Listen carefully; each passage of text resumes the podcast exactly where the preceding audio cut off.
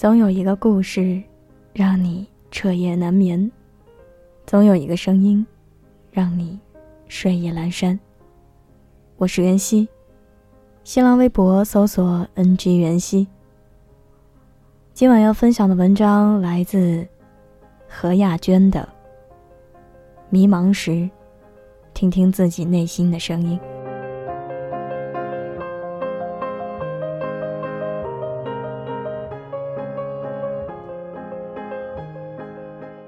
人生路上，迷茫是常有的事。每个阶段都有每个阶段的迷茫，尤其是青春年少，自己还不够强大的时候。回首来时路，让我迷茫的片段还是不少的。高二文理分科的时候，听从父母的安排，读了理科。对高中时的物理课本。爱莫能助。看着物理试卷上的分数，我会疑惑：来读理科是个错误的选择吧？此时，我是迷茫的。高三，建议会考时七门功课优，两门良，对高考又怀有畏惧心理，却问班主任能否凭会考成绩获得保送大学的机会。班主任用一句“大学里又不是收垃圾的”，把我挡了回来。而此时，物理成绩的不理想，也让父亲送我一句“好自为之”。那段时间仿佛四面楚歌，孤立无援，面对未来，不知该何去何从。此时，我是迷茫的。高考没考好。分数只能上一所大专院校。一向引我为傲、望女成凤的父亲情绪崩溃了，动辄对我大发脾气。高考后的那个暑假，很多次吃饭，父亲一想到我的高考分数就会大发雷霆，气得掀翻饭桌。加之，同班同学几乎读的都是本科，我一下子被甩到专科院校，我也疑惑。我是不是和他们的人生起跑线不一致了？此时，我是迷茫的。大二时，专升本的考试机会来了，如果通过考试，我就有机会到重点大学读本科。可是高额的学费，让父母望而却步了。母亲打电话阻止我去参加考试，父亲说：“你去考可以。”但是学费你自己想办法。二零零二年，每年八千元的学费对当时的我来说确实是天文数字。去考试，还是放弃？此时，我是迷茫的。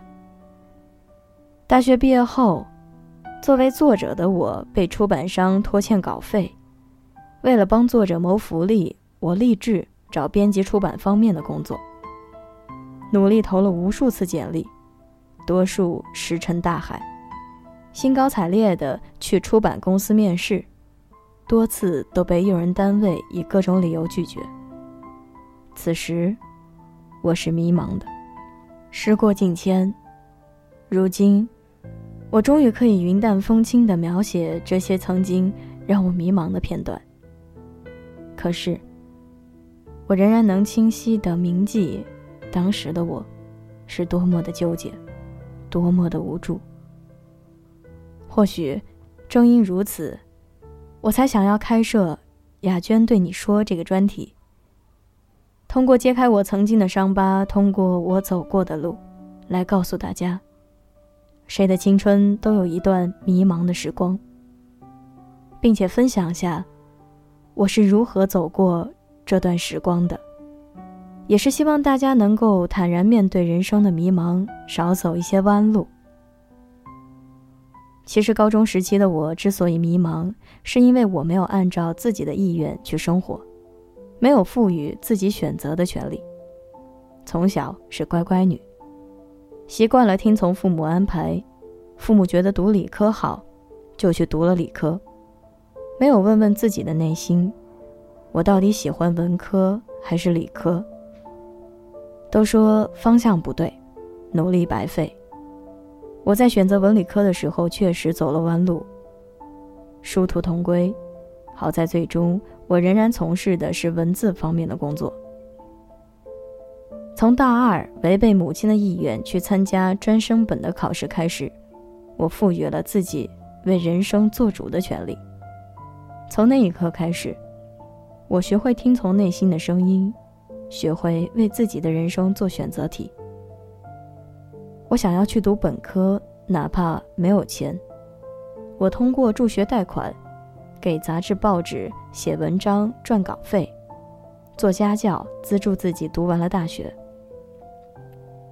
生活中难免迷茫，人生路上总会遇见岔路口，如何选择全凭你自己。这种选择题往往没有标准答案，只要选择的时候遵从自己的内心，日后就会少一点后悔。而且你会发现，一一只要是遵从自己内心做出的选择，你一定会比任何时候都要努力。因为你想用实际行动去证明，你的选择是正确的。容颜一老，时光一散，愿每一位长颈鹿都能记得，本间治愈系会一直在这里，伴你温暖入梦乡。感谢你的收听，我是袁熙，晚安，好梦，吃月亮的长颈鹿们。